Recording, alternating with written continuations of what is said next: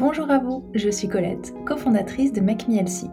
Bienvenue dans cet épisode où j'accueille Sarah, qui est diététicienne, mais aussi mon associée depuis 2016 et avec qui je partage l'aventure de Make. Je vous propose d'aborder ensemble un sujet sur la nutrition et de vous partager nos conseils et astuces. Bonne écoute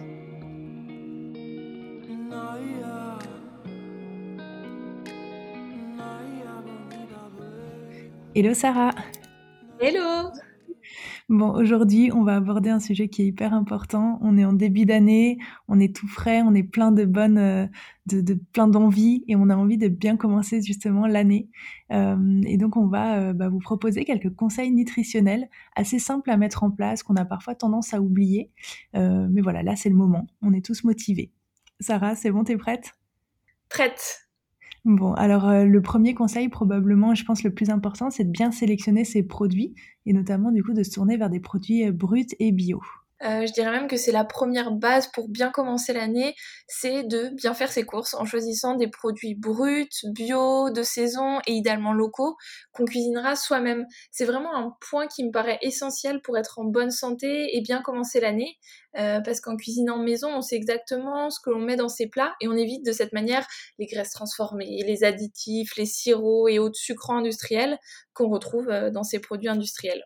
Oui, je pense qu'on va parler du sucre euh, un petit peu plus en détail tout à l'heure, mais en fait c'est assez fou parce qu'on trouve du sucre et des produits sucrants partout, même dans les produits salés. Donc c'est vrai que bah, quand on cuisine maison, parfois ça peut demander un peu plus de temps mais finalement c'est euh, juste une question d'organisation et c'est pas nécessaire de faire euh, des recettes très élaborées tous les jours, mais parfois voilà il suffit juste euh, de penser à des petites astuces comme cuire à l'avance un jour dans la semaine, par exemple ses féculents, ses légumes, etc. pour ensuite faire de l'assemblage ou carrément se tourner vers le batch cooking si on est motivé, donc préparer à l'avance plusieurs repas pour la semaine à venir. Oui, complètement. Et j'en parlais du coup tout à l'heure de sélectionner à la fois des produits bruts et bio. Et le fait de sélectionner ces produits bio, ça permet aussi d'éviter d'absorber ben, des pesticides ou toute autre substance qui est nocive, qui aura forcément un impact euh, à long terme sur notre santé. Donc c'est important de favoriser des produits bio. C'est bénéfique tant sur l'aspect qualitatif des produits, avec une valeur euh, nutritionnelle qui est bien meilleure. Euh, on le sait, il y a de nombreuses études qui confirment que les fruits et légumes bio, par exemple, contiennent bien plus de vitamines, de minéraux que euh, les végétaux euh, issus de l'agriculture conventionnelle, mais c'est aussi bénéfique sur le plan gustatif, euh, avec des saveurs qui sont bien différentes, forcément. Complètement. On parle souvent des exemples des tomates. Alors là, on est en début d'année, c'est pas de saison, mais c'est vrai que quand on mange des tomates bio en été versus des tomates issues de de voilà de l'agriculture intensive, le goût est complètement différent.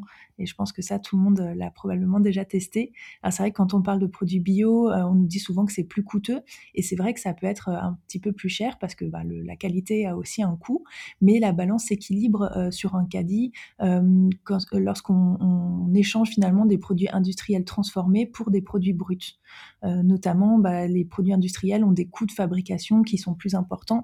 donc voilà, et on, peut aussi tourner vers l'agriculture raisonnée qui peut être une bonne alternative, euh, voilà, pour varier un petit peu entre euh, aussi euh, bah, les produits bio, les produits plus, plus classiques, on va dire, et du coup l'agriculture raisonnée.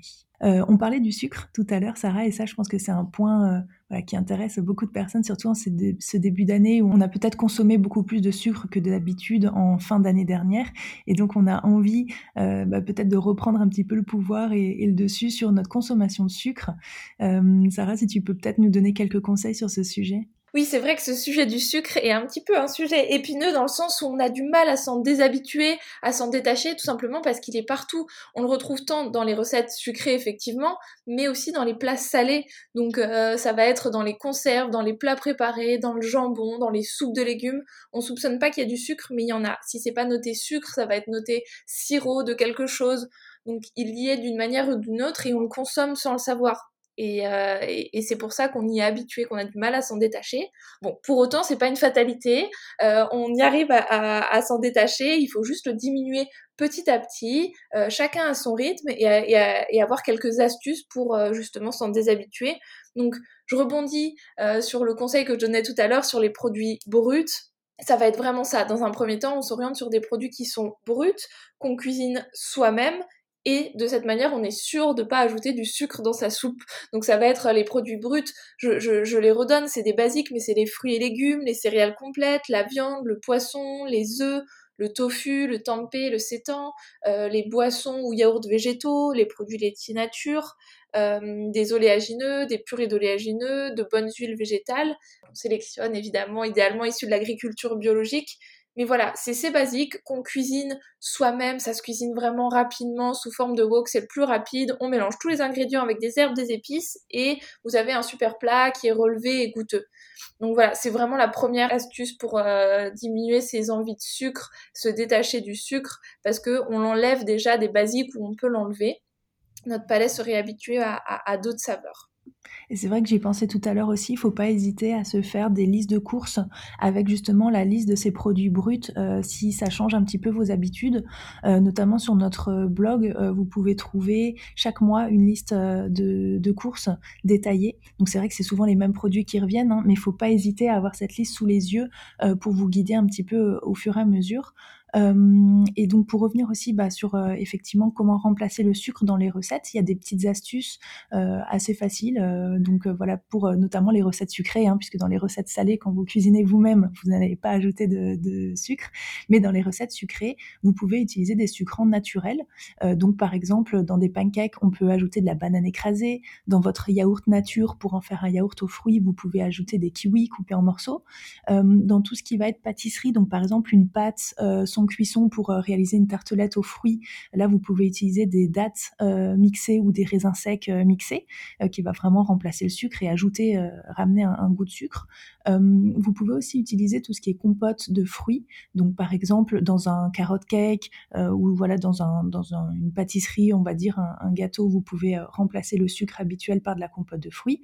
Et évidemment en ajoutant un peu de chocolat, que ce soit en pépites ou que ce soit via par exemple une tartelette au chocolat, bah là ça va aussi ramener du sucre puisqu'il y a euh, toujours un peu de sucre présent dans le chocolat noir qu'on peut euh, euh, qu'on peut acheter. Donc voilà, là pareil sur notre application, vous trouverez de nombreuses recettes sucrées, donc notamment des recettes de dessert, mais dans lesquelles il n'y a jamais du sucre raffiné ajouté en tant que tel, mais uniquement du sucre naturel. Donc voilà, il faut faire des petits, des petites expériences, des petits tests, et vous verrez que c'est tout aussi délicieux. Oui, il y a vraiment de nombreuses recettes, et si voilà, dans un cas de figure, vous vous retrouvez avec l'obligation, en guillemets, de devoir acheter un produit transformé, il faut simplement, dans ce cas, l'inspecter. Vous inspectez la liste d'ingrédients. Le tableau de valeur nutritionnelle, vous le laissez de côté, mais la liste d'ingrédients, elle est essentielle. Il faut vraiment que vous, vous puissiez reconnaître tous les ingrédients, que tous les ingrédients, euh, vous puissiez les avoir à la maison, euh, dans, votre, euh, dans votre placard, dans votre réfrigérateur. Et si vous retrouvez des termes comme, alors évidemment, bon, le mot sucre, on essaye de l'éviter, mais des termes comme sirop de glucose, glucose, sirop de riz, cassonade, ça c'est des, disons, des synonymes du sucre que les industriels utilisent. Et voilà, vaut mieux reposer le, le, produit dans ce cas de figure, en choisir un autre d'une autre marque généralement, on finit toujours par trouver euh, une alternative avec euh, voilà, des ingrédients plus qualitatifs et où on ne retrouve pas ces, termes euh, qui sont voilà, des ingrédients ultra transformés. Bon, merci Sarah, du coup très clair pour cette histoire de sucre. Donc voilà, on croit en vous et vous allez voir que vous allez pouvoir vous en déshabituer, même si ça demande parfois un petit peu de temps. Peut-être qu'on peut aborder aussi euh, bah, le sujet des féculents complets. Alors les féculents de manière générale, c'est parfois un, sujet euh, bah, qui intéresse beaucoup parce que euh, il y a tout un débat autour des, féculents. Mais alors les féculents complets, c'est encore encore plus intéressant, je trouve. si tu peux peut-être revenir sur, enfin, il nous expliquer en tout cas bah, le processus de fabrication et pourquoi est-ce qu'il faut se tourner vers des féculents complets plutôt que des féculents blancs. Je le sais, c'est un sujet qui me tient à cœur, les féculents complets. et effectivement, pour bien comprendre l'intérêt des féculents féculents complets, c'est important de connaître le processus de fabrication de la farine blanche. On va prendre l'exemple de la farine de blé blanche, euh, c'est celle qui est la plus utilisée dans le commerce, qu'on retrouve ben, dans les pâtes, les gâteaux, pâtes à tarte, crêpes, les pains.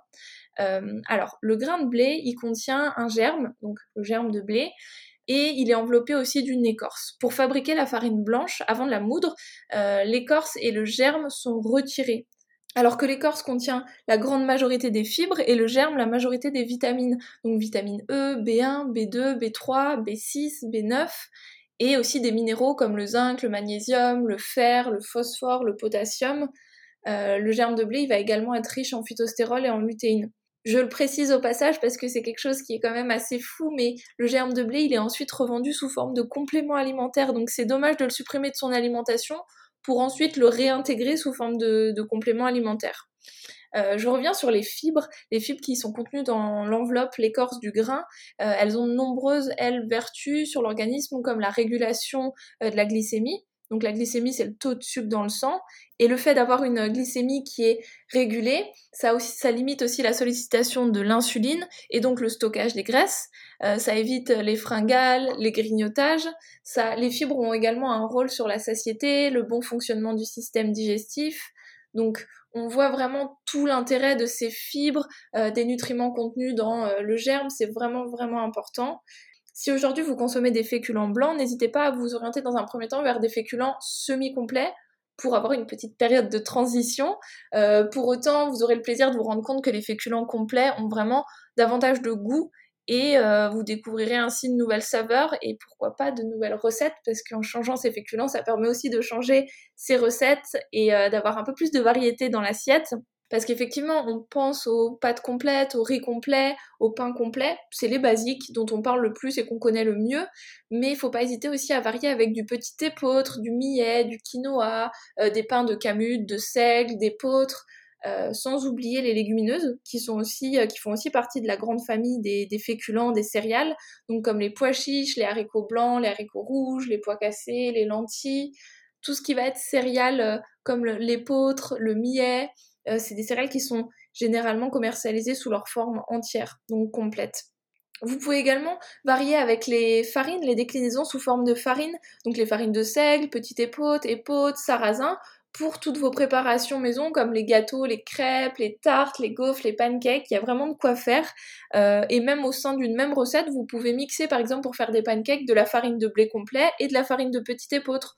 Dans un banana bread, de la farine de sarrasin et de la farine d'épeautre. Il y a vraiment vraiment de quoi faire, donc n'hésitez pas à varier, ça va euh, vraiment décupler les saveurs dans vos plats.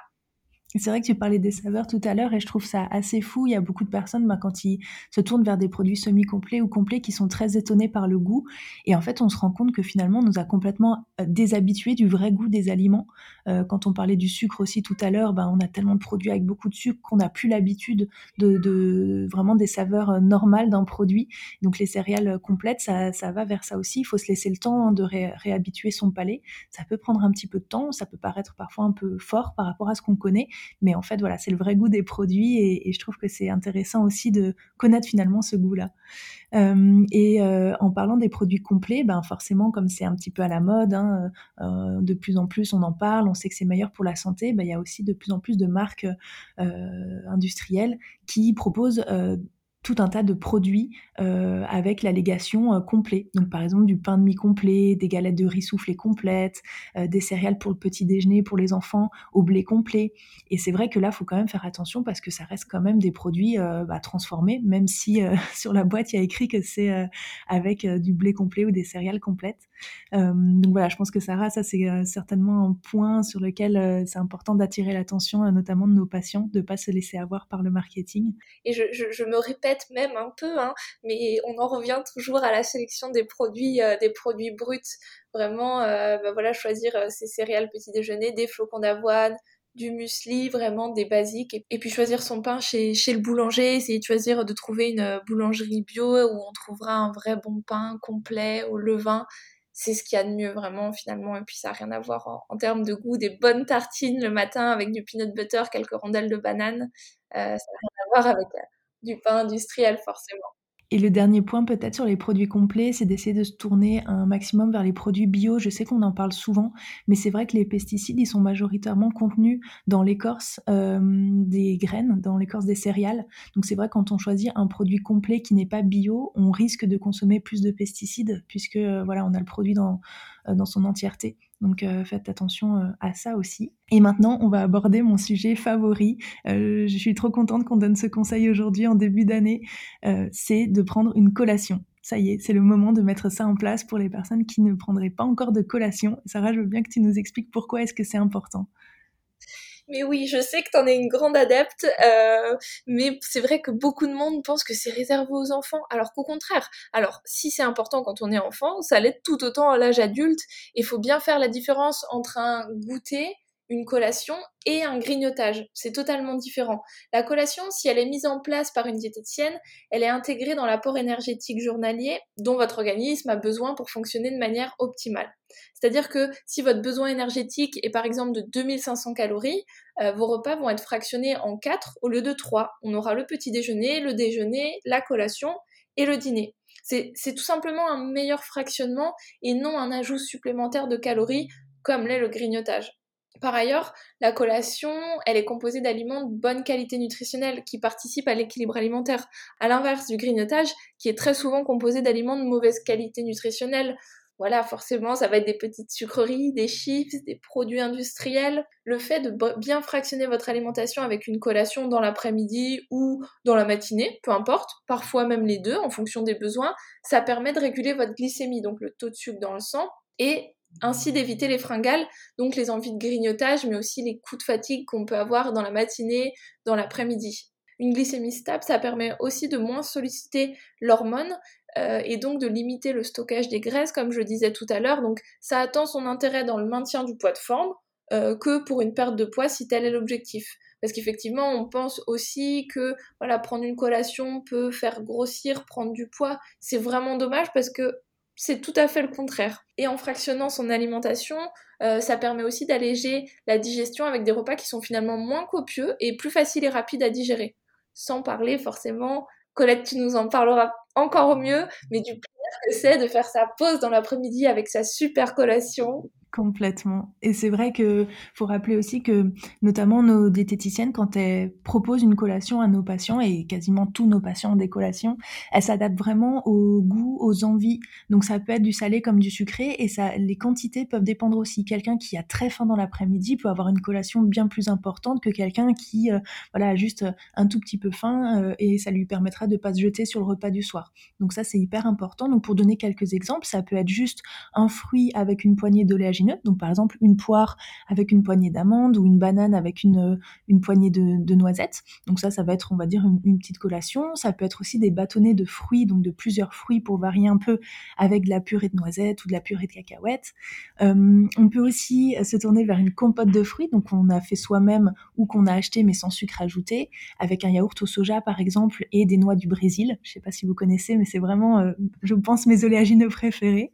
Mais euh, ça peut être aussi par exemple une petite tartine avec euh, euh, par exemple de la purée de cacahuètes et de la banane dessus, voire même donc en salé, euh, j'en parlais tout à l'heure, mais un petit sandwich avec du fromage et des crudités. Donc voilà, là vraiment nos diététiciennes, elles s'adaptent en fonction de vos envies, de vos goûts, et le but c'est que la collation vous plaise au maximum. C'est parfois difficile d'avoir cette, de prendre l'habitude d'avoir cette collation avec vous, mais voilà, c'est juste une question d'organisation. Le matin, avant de partir au travail, on met dans son sac cette petite boîte avec son petit fruit ou son sa petite boîte hermétique avec son yaourt dedans. Mais euh, voilà, il suffit d'y penser en amont et après, ça devient vraiment euh, ancré dans votre quotidien. Donc moi, euh, je sais que tous les jours à 16h, 16h30, j'ai ma petite collation qui m'attend et je suis ravie de pouvoir la prendre. Et donc, on va aborder maintenant le dernier conseil qui sort un petit peu, on va dire, de l'alimentation, mais qui n'est pas moins important, c'est le fait de boire, et notamment de boire suffisamment, ce qui pose problème à beaucoup de personnes. Oui, effectivement, c'est vraiment essentiel, on n'y pense pas suffisamment, mais boire au moins un litre 5 d'eau par jour, voire idéalement deux, c'est vraiment essentiel tout simplement pour le bon fonctionnement de l'organisme, pour sa santé.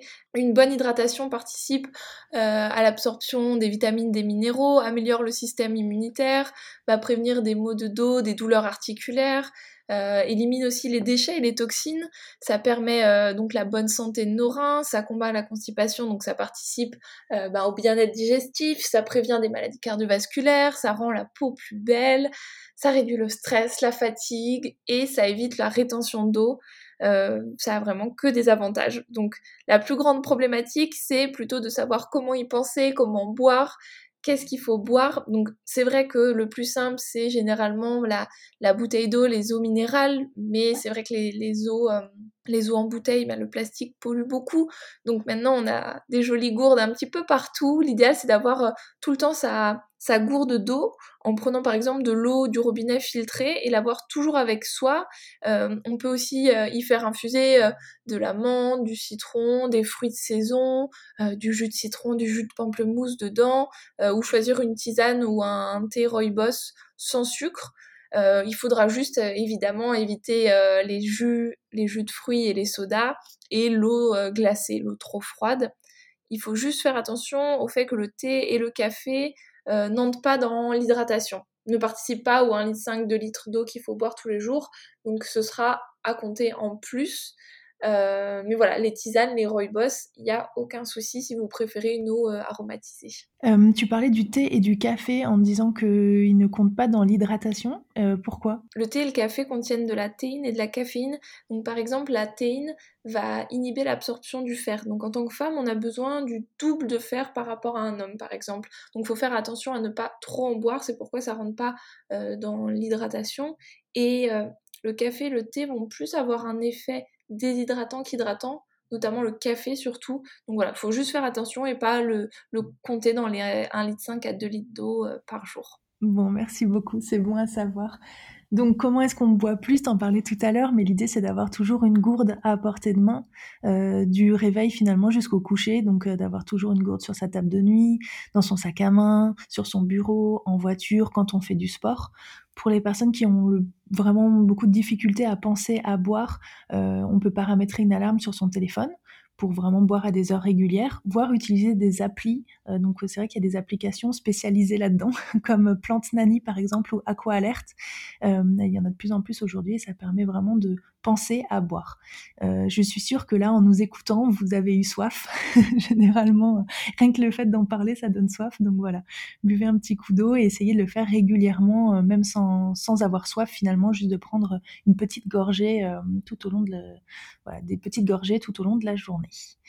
Bon, et eh ben écoute Sarah, je pense qu'on a abordé ben, ces cinq, points à mettre en place en ce début d'année pour vraiment euh, ben, commencer l'année d'un bon pied.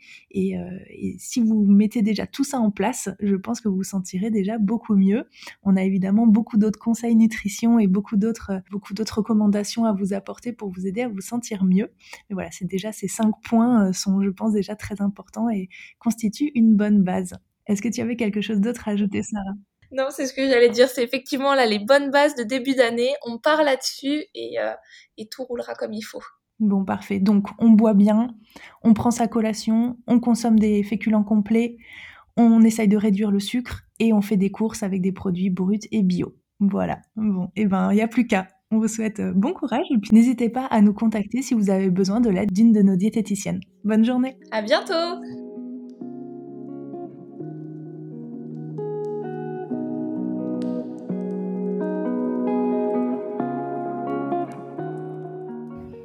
Merci d'avoir écouté cet épisode. Si vous souhaitez en savoir plus sur nos programmes ou commencer votre rééquilibrage alimentaire, je vous invite à visiter notre site internet makemehealthy.fr.